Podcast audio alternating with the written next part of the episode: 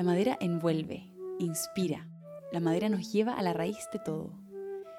Bienvenidos a Diálogos de Buena Madera, un podcast de Budark con Andrés de Solminiac.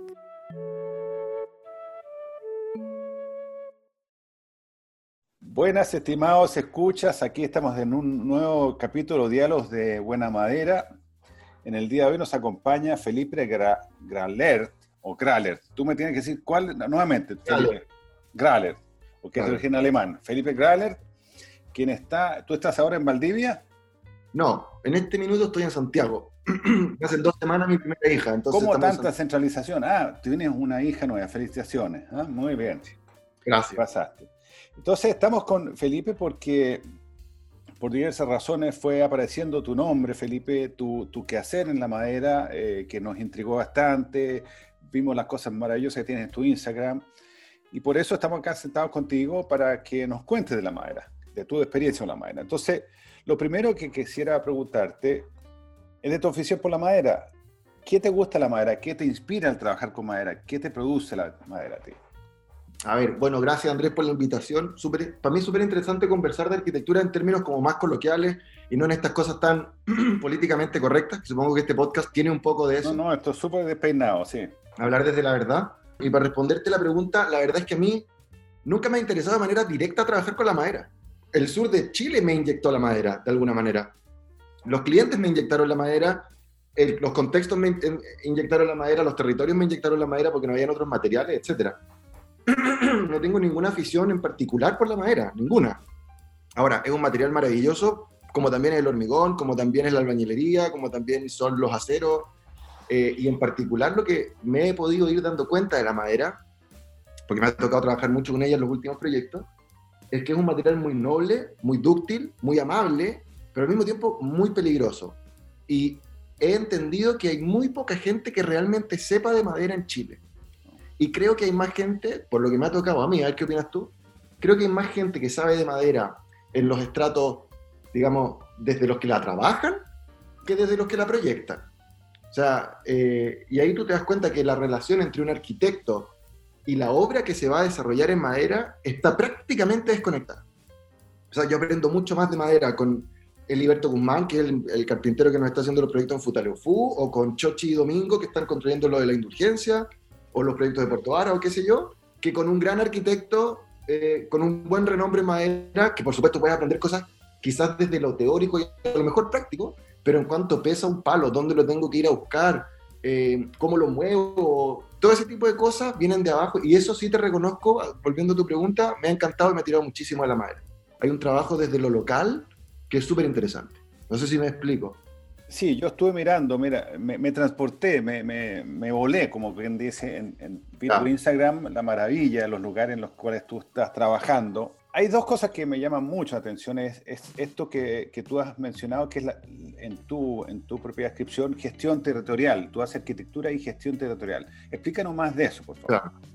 También es una cuestión que se fue dando de a poco, porque por un lado empezamos desarrollando, digámoslo así, pequeños loteos en, lugares que mereciesen tener un loteo, por eso ahora hasta el boom de los loteos, entonces en lugares que mereciesen un loteo, en periferia de ciudad, qué sé yo, y nos empezamos a dar cuenta que la gestión para poder coordinar los proyectos en términos como de quién los ejecuta a una escala mayor era súper compleja. Entonces tomamos esa experiencia y la llevamos a proyectos que efectivamente estaban muy apartados de, centros urbanos o de radios, qué sé yo. Por ejemplo, la, la, indulgencia, que yo creo que es el proyecto que mejor gestiona el territorio, eh, es un proyecto que está a mil metros, mil cinco metros sobre el nivel del mar, justo sobre la capa de nieve, y que para poder ser construido tuvimos que trabajar desde la gestión del territorio, desde la gestión del territorio en términos de la arquitectura, porque la gestión territorial es una cosa mucho mayor, tiene que ver con la agricultura, es una cosa más holística. Entonces, por ejemplo, en la indulgencia, como un, buen ejemplo de lo que entendemos como gestión territorial para arquitectura, los troncos salieron del campo del, del, carpintero, de Chochi. Los bueyes salieron del campo del carpintero, Chochi. Te puedo mandar unos videos maravillosos de Chochi cortando el coihue, tirando el coihue con chiquito y tomate, que son los yuntehueyes. Eh, las maderas salieron de ahí. Trabajó con su primo que vive en el campo de al lado. las subieron con yuntehueye y con máquina hasta la indulgencia, que estaba a no más de 400 metros de línea recta, pero sí a un gran vertical de distancia. la construyeron ellos con la herencia carpintera que tuvieron de sus abuelos y de sus bisabuelos. Nosotros aprendimos en muchos viajes a distintos proyectos que hicieron ellos y otros arquitectos cómo construían ellos para no imponer una manera de construir y solo a través, a través de los detalles que ellos sabían hacer, los empalmes a media madera, tarugos, chocos y puros nombres que en realidad nosotros, yo, yo no conocía. Para mí esto se llamaba cimiento aislado, Chochi me decía, esto es un choco. Entonces había una gestión territorial que venía desde lo lingüístico, desde el abastecimiento de materiales, desde la provisión de las herramientas, los clavos están comprados en Futaleufú a 15 kilómetros, o sea, todo está trabajado desde una, digamos, visión territorial que va más allá de decir, oye, yo voy a traer nuevas técnicas, nuevas maneras de construir, voy a trabajar con mis maestros, me los voy a traer de Santiago, sino que desde el territorio. En ese sentido, yo creo que la indulgencia es lejos del proyecto más mínimo que hemos hecho. Quizás no se ve mínimo en términos formales, pero es mínimo, pero mínimo en sus, en sus, operaciones. En sus operaciones. Eh, y para mí, para mí es un tremendo proyecto, estoy enamorado de ese proyecto viene de cerca, pero... Sí, sí, sí. Bueno, me imagino que entonces ese es tu proyecto más atesorado, la indulgencia, que vi unas fotos que son maravillosas, o sea, dan ganas de meterse adentro a, vivir un temporal, por ejemplo. Yo, yo quisiera vivir un temporal allá adentro. Tengo, tengo otros, pero, pero creo, que, creo que son proyectos más normales. O sea, son proyectos que, que uno podría decir, chuta, sí, pero ¿dónde se me arrancan? ¿Dónde está esta cosa de vanguardia, de punta de lanza? Yo creo que la indulgencia lo tiene, pero lo tiene a través de una cosa que viene pasando en la Patagonia chilena hace miles de años no miles, pero cientos de años, que es que tiene herencia cultural, carpintera, constructiva. Otro punto que tiene mucho la indulgencia, que creo que la madera, que creo, creo que la madera puede jugar un, un, rol súper importante, es que la indulgencia es un fogón. No sé si te fijas que en, su cumbrera tiene, un, tiene una, lo que muchos dicen, oye, ¿por qué le pusiste una banca al techo? No, es la cumbrera de ventilación del fogón interior. Y como está hecha en un coihue, con el tiempo la indulgencia por fuera va a quedar cola de zorro plateada, dependiendo de qué fachada se va tiñendo, pero por dentro se va a carbonizar con el humo del, del, fogón. Entonces va a tener una relación de cómo la madera se tiñe súper bonita, que muchos tratan como de negarla. En este caso, yo también muchas veces la trato de negar, para que te voy a mentir. Pero en este caso dijimos ahí que trabajémosla y que sea parte del proyecto. La vista allá arriba es espectacular, ¿no? No, impresionante. Por eso, por eso también el cliente me decía, chuta, ¿sabéis qué? Tomás me decía que este barbón que comentamos, no sé qué vista elegir, porque tengo vista al Cerro Tres Monjas, tengo vista al Valle del Futaleufú, tengo Oriente, Poniente. Y yo le dije, bueno, hagamos vista para todas partes. Y como no podíamos llevar ventana, porque rompía esta cadena de gestión territorial, porque había que ir a comprar el vidrio no sé dónde, qué sé yo, dijimos, bueno, hagamos puertas para todas partes. Y la indulgencia es un cuadrado que tiene 20 puertas en todo su perímetro y que puede abrirse o cerrarse al paisaje dependiendo de lo que necesite es un cliente especial también. La, indulgencia es un puesto de arriero, es un puesto de veranada, no, no es para vivir, es un fogón de puesto de paso, digamos. Mira, qué interesante. Entonces, tú me estabas comentando un, rato atrás eh, de este cliente tan particular, es decir, este, este hombre amigo tuyo, ¿no? Ya sí. apareció en la Patagonia y está queriendo hacer pequeños proyectos en distintos lados. Lo que pasa es que Tomás lleva era muy deportista, ya no es tan deportista, y viajó 20 años seguidos a la Patagonia, particularmente a Futulofú y Valle. Eh, y se fue haciendo muy amigo de los locales, porque a lo mejor tú que también eres de Puerto Montt, yo soy de Valdivia, nací en Magallanes, tenemos cierta cercanía pero con la Patagonia, pero la verdad es que entrar a la Patagonia y ser amigo de los patagones y sentirte un local es un proceso que dura muchísimo tiempo. Sin duda. A mí Tomás me ha contado historias en que para lograr ser amigo y, y poder tomarse un vino y compartir con ellos y empezar a, de alguna manera establecer una relación se demoró años y años y años yendo. Y hoy día él se siente un local más, yo lo veo como un local más, está haciendo cosas muy lindas en Futaleufú, tratando de ayudar mucha gente, y él también se siente muy ayudado. Ahí hay otra cosa linda, Andrés, que, que tiene la Patagonia chilena, que es que hay un sentido de comunidad, pese a que cada uno vive a como a ciento y tantos kilómetros del otro por, por los puertos de los predios, muy grande. Yo he visto como en, en, el otro proyecto que estamos haciendo en el río Futaleufú, hay una suerte de camaradería en que cuando el camión de Liberto Guzmán, que es nuestro carpintero en el río Fotelufú, se echa a perder, aparece el camión de Mario Toro o aparece el camión de no tengo idea quién, y siempre hay una suerte de tejido social muy arraigado, muy arraigado, muy lindo. Creo que me arranqué de tu pregunta original. No, no, no, está, no, está perfecto. Está, me está, nos estás dando la sensación, la temperatura de la Patagonia, que eso es extraordinario. Sí, porque además la indulgencia, la indulgencia, ¿el lugar se llama la indulgencia o es un nombre que ustedes le pusieron a la obra? Lo que es bien divertido porque Tomás es de bautizar todo. Bautizó su camioneta, bautizó el, el, bote de la pesca, bautiza todo. Entonces, al campo el fondo le puso la indulgencia porque abajo hay un fondo que se llama La Dificultad, porque es muy difícil llegar, qué sé yo. Y la casa del río Futelofú es la pasarela, porque originalmente la casa que está en el borde del río cruzaba la pasarela cuando no había carretera de los arrieros. De hecho, a, unos metros de la casa están los postes originales de la pasarela que cruzaba el río, qué sé yo. Y bueno, además porque va a ser un lugar en el que Tomás, que ya yendo mucho tiempo, va a invitar mucha gente. Entonces hay una pasarela de gente, ¿no es cierto? Pero tiene, tiene una suerte de roce social, qué sé yo. Entonces, la indulgencia es el lugar donde Tomás, el único lugar donde Tomás tiene señal, a mil metros de altura. Entonces, tiene que ver con la conexión a una cierta realidad para pedir perdón de todos tus pecados ocurridos en la pasarela. y, por eso se abre el paisaje y, se abre más encima al Cerro Tres Monjas. Entonces ah, tiene una cosa como con lo divino. Hay toda una historia ahí entretenida, pero no son más que argumentos y excusas para pasarlo bien. Mira, Sí, interesante. Mira, yo estuve eh, revisando el... Eh, tú hablas también mucho de proyectos de baja escala. Bueno, la indulgencia es un caso evidente, pero miré muchas, muchas obras tuyas eh, que están referidas en los últimos cinco o más años, que tú le llamas cabina. Primero, la, palabra cabina, ¿no es eso un, spanglish de cabin, de americano, pasarlo? Sí, porque es cabaña. Sí, lo, es, sí, absolutamente. te pillé, te pillé. No, no, es que nosotros lo pensamos harto entre decirle a estos proyectitos de baja escala que son medianamente habitacionales, cabina, que es una cabina, tenés toda la razón, o cabaña. Pero resulta que eh, ese spanglish que dices tú ya posicionó el nombre cabina súper fuerte. O sea, están las tiny cabins, están las cabinas mínimas que son una empresa de Valdivia, etc. Entonces, la gente ya no te dice que era una cabaña. Dice, oye, yo quiero una cabina, yo quiero una cabina. Eh, qué sé yo. Entonces dijimos, bueno, usemos cabina. Ya, pero ¿cuándo empiezas tú con eso en, en tu quehacer de, de arquitecto? ¿Y, y por qué llega a eso? ¿Por qué llegué a las cabinas?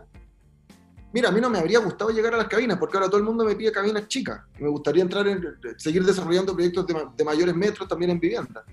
Pero llegué a eso porque con un amigo se llama Enrique, para su proyecto de título, y yo recién titulado construimos la primera cabina que se llama la cabina en niebla, que es una cabina que es, blanca con una punta que se abre muy ah, bonita. Muy preciosa, sí. Y esa la hicimos en panel zip, y de esa cabina, que era un argumento para mi tesis de magíster y para su proyecto de título, más gente empezó a decir, oye, yo quiero algo como eso, pero con estas diferencias, o algo como eso, pero un poquito más grande, qué sé yo.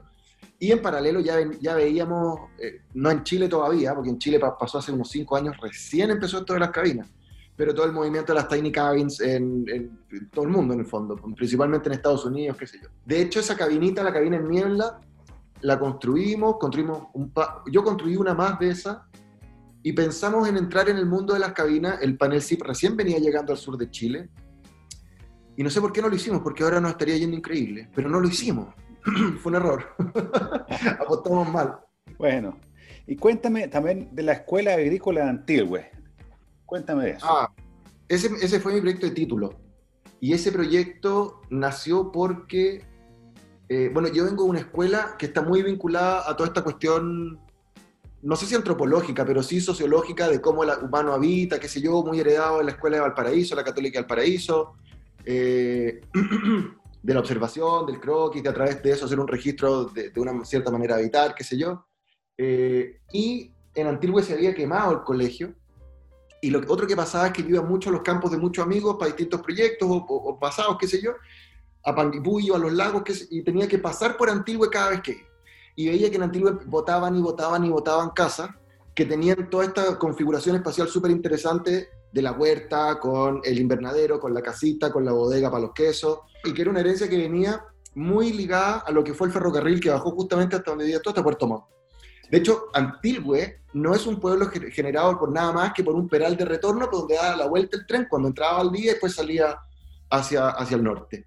Y hay una, una cuestión súper interesante desde el punto de vista de la pérdida de la cultura, en este caso de la ribera del río San Pedro, calle Calle San Pedro, que me pareció interesante rescatar a través de un proyecto que resolviese el problema del incendio habitacional, o sea, perdón, del incendio de la educacional, pero que al mismo tiempo entregase estos valores del campo y del río que la carretera, por decirlo así, como símbolo de la modernidad, le estaba quitando a Antigua, exactamente. Y bueno, después aparecen todos estos procesos tipológicos que, claro, podría tener algo que ver con lo que hacemos ahora de entender cómo ciertos volúmenes y su interacción van generando distintos patios y cómo ellos podrían lograr construir una, manera de habitar un espacio particular, en este caso educacional, en otro caso podría ser comercial, qué sé yo.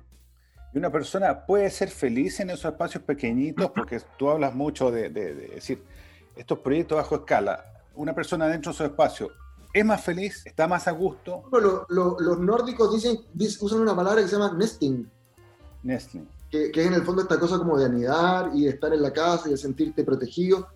Y la verdad es que los clientes que tengo, por lo menos, no me han llamado por ninguna depresión. O sea, y, están, y están siempre felices porque yo te voy a reconocer algo, ¿ah? eh, además de la cabina en los aromos, las otras cabinas no son para vivir todo el tiempo. Son cabinas de fin de semana, son cabinas a las que yo construí primero, pero después voy a hacer mi casa definitiva y la estoy usando algo así como un prototipo climático para ver si me gustan las orientaciones que estoy teniendo, las temperaturas que estoy teniendo, qué sé yo. Otras son para desarrollo social, otras son para programas de vulneraciones, eh, pero así como que una familia vive en una de las cabinas, solo en la de los aromos, que es una pareja sin niños todavía. Y si pueden ser felices, pucha, la verdad es que todos los clientes están bastante contentos, me han, me han vuelto a llamar por último, así que Está muy bueno, está muy bien. Ya, entonces, bueno, volvamos siempre a la actividad de madera. Desafíos que ha habido con la madera. ¿Algunos desafíos que has tenido que enfrentar cuando has estado construyendo, proyectando, materializando tus proyectos? Eh, sí, de todo un poco. La verdad es que yo creo que en la universidad, sea la universidad que sea en la que estoy, yo he, he estado en comisiones o he hecho clases en casi todas las universidades, y te diría que además de aprender que hay palos que se miden en pulgadas, no aprendes nada más de madera. No sabes lo cuánto pesa un palo seco, de lo que pesa un palo húmedo, cuál es el porcentaje de humedad que requiere, qué tipos de maderas hay, cómo trabajan, cómo se traccionan, cómo se empalman. Y, las dificultades que he tenido con la madera principalmente están relacionadas con eso, con tener que aprender esa bajada, digámosle, un poco la que te comentaba al principio de la conversación, a cómo realmente se ejecutan trabajos con madera.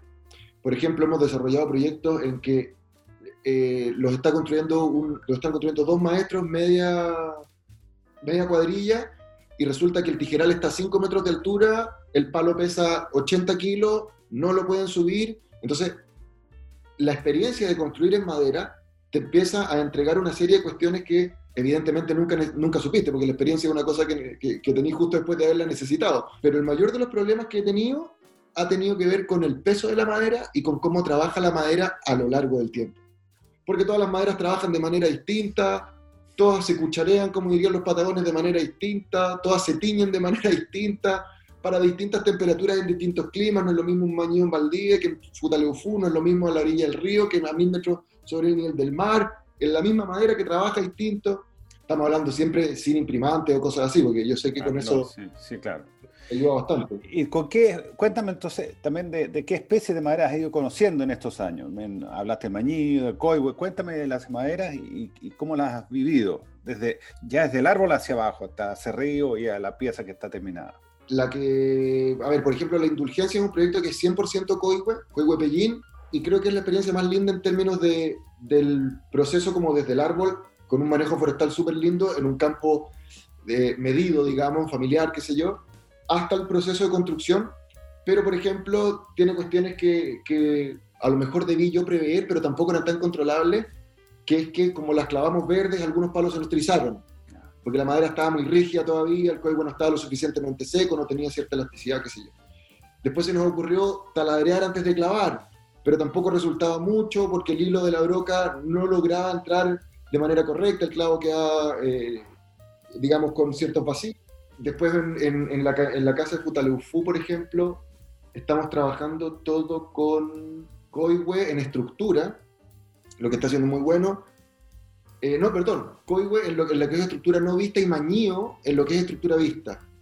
Pero hoy estamos con el problema de que el mañío que nos está llegando está llegando verde, entonces lo estamos cacetonando, pero al mismo tiempo que lo cacetonamos tenemos que ir clavándolo. Entonces ahí el Liberto Guzmán, que es el constructor, ha tenido una experiencia notable en conocerle la beta al mañío, para qué lado trabaja más, para qué lado trabaja menos, y cómo tengo que ir yo poniendo todos mis palos y todos los ensambles del proyecto para que pueda, digámoslo así, secar en obra, que ha sido valiosísimo. Eh, también vamos a revestirlo en mañío interior, y ahí nos dimos cuenta, o yo empecé a aprender muchísimo, por ejemplo, de que un mañío, ojalá no lo hagas más delgado de una pulgada, porque como dice Liberto, el cuchareo es inevitable si viene verde, etcétera Dice, ojalá siempre de una pulgada y no menos de 1 a 4. O sea, una por 4 sería el máximo. Y, y, así empecé a aprender una serie de cuestiones que yo no conocía. Yo todavía me siento súper ignorante en la madera o cada vez que hablo con Eliberto o con Chochi o con Domingo, que son los que están allá, digo, wow, y aprendo todos los días una cosa nueva, pero como te digo, no lo aprendo en un libro, lo aprendo de alguien que lo aprendió de alguien, que lo aprendió de alguien que lleva toda su vida trabajando en madera. He visto condoros impresionantes en Futaleufu, casas de justamente santiaguinos o gente del, más del norte que trae a sus maestros con sus técnicas y construyen como si tuvieran que construir en Santiago o en otra ciudad, y ves que a los dos meses hay palos que están podridos o hay tablas que tiraron y reventaron termopaneles porque quisieron hacer marcos eh, en vez de PVC de, madera.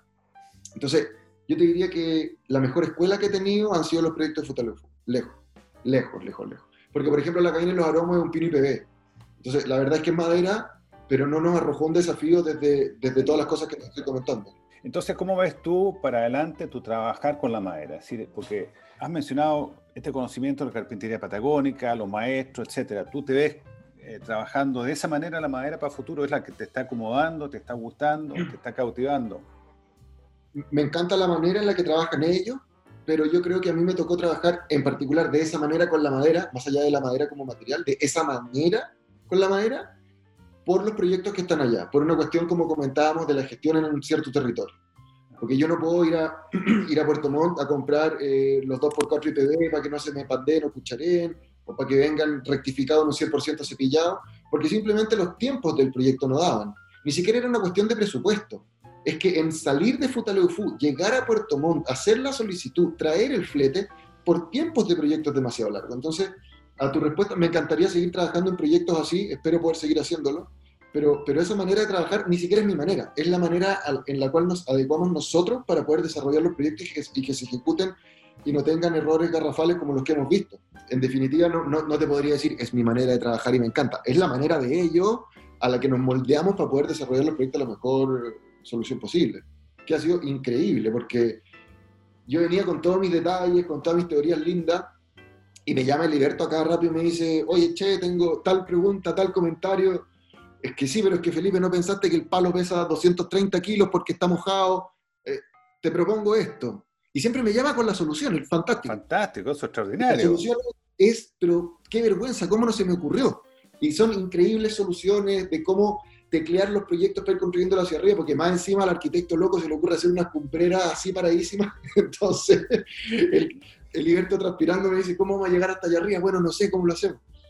Pero claro, no, no es mi manera, Andrés, en ningún caso. Es la manera de ellos, eh, de la que yo muy patudamente estoy aprendiendo. Está muy bien que aprendas de ello. Y, y, bueno, quisiera verte con la bobina a ti también en esa, porque has puesto videos de... Me la han intentado poner, pero, pero, pero fíjate que me siento un poco falta de respeto. Es como, creo que hay que ganarse la boina. Sí, mira, yo también, yo vi... Eh, no te he comentado, yo viví en, eh, en, Coyhaique y me tenía que ir al Chiflón por gestionar madera lenga, pero estamos hablando del 2003, muchos años atrás, y eran como cinco horas para llegar hasta el lugar donde estaban las maderas. Y al final, cuando hice la primera compra grande de trozos de lenga, es decir, me compré un sombrero especial, me dejé una barba, me sentí ya... Hay que ver esa foto. Hay que ver esa foto. Por ahí te la voy a mostrar un día. ¿ah? Bueno, ¿y cuál es tu próximo proyecto? ¿Qué viene pronto? Cuéntame. A ver, en, en Futaleufu tenemos uno o dos proyectos más con Tomás que está, es algo así como mi Medici en la Patagonia, ¿me entiendes? Todos los encargos entretenidos de la Patagonia. Con él estamos viendo en, en otros clústeres de campos que tiene un par de proyectos más, también súper de baja escala. Son como pequeños hitos para sentir que va colonizando de buena manera, en un buen sentido, los distintos lugares. Eh, y claro, esos son los proyectos de arquitectura, pero Tomás además está acercando muy bien, está haciendo ciertas plataformas, qué sé yo. Quiere hacer un plan de manejo de flora y fauna, un gallo bien choro. Y en Valdivia estamos con una familia desarrollando, digámoslo así, prototipos de casas, que también son en madera, esas también son súper lindas. Prototipos de casas para un loteo que tienen y quieren empezar a construir para arriendo. ¿Y qué más estamos haciendo en Valdivia? En madera, mi casa. Ah, tu casa, mira, está bien. Mi casa, que también va a tener harta madera. Interesante lo que nos has contado y, hasta dónde estás llegando. Tú estás en, en, Futaleufu, pero has ido por curiosidad avanzar más, caminar más para el, para el sur, avanzar más hacia Argentina. Has estado recorriendo en, todo En Instagram le tenemos puesto sur de Chile y Patagonia, ah. porque en el fondo ahí es donde me ha tocado trabajar, de ahí soy, de ahí es donde he podido desarrollar los proyectos, qué sé yo. Pero hace como dos semanas me llamaron del Valle del Elqui entonces, ah, qué contraste, ¿ya? Sí, entonces yo le, decía al, cliente, no, todavía no es cliente, esperemos que lo sea. Prospecto, ya. Claro, prospecto cliente. yo le decía, pero ¿por qué me estáis llamando? Yo le dije, feliz de trabajar contigo, pero ¿por qué me estáis llamando? O sea, mi Instagram dice sur de Chile y Patagonia, trabajo en el sur de Chile, no conozco a nadie en el Valle del Elqui, hago todo en madera, sea madera buena, madera mala, pero en madera. Eh, y me dice, bueno, pero es que supongo que si hacís cosas buenas en el sur, podía hacer cosas buenas en el norte. Entonces, a tu respuesta, la verdad es que hoy día vamos a ponerle Chile. pero, pero no, siempre tratando de manejarnos entre, para arriba te diría Pucón, y para abajo hasta lo más abajo que podamos, nuestro norte del sur. Está bien, está bien. Muy, muy, muy bonito. Qué maravilloso lugar elegido. Bueno, eh, Felipe, ha sido fantástico escuchar y, mirar un poco con tus ojos lo que has hecho. Vamos a volver a mirar en tu Instagram, vamos a volver a mirar tus obras. Encantado de haberte tenido acá en, nuestras conversaciones. Muchas gracias por esta conversación. Y felicidades por tu guagua. ¿ah? Ya viene, ya viene. ya viene. A ver, ¿cuándo viene? Me quedan dos semanas. Ah, dos semanas, por favor, ya, bueno, que salga todo bien, que, seas un papá chocho y, todo para adelante nomás. ¿ah? Ya, pues, oye, muchas pues. gracias. Cualquier cosa, aquí estamos para conversar siempre. Gracias por la invitación y ojalá se vuelva a repetir. Me parece, ya, pues hablamos, gracias. Gracias, que esté muy bien. Gracias, chao.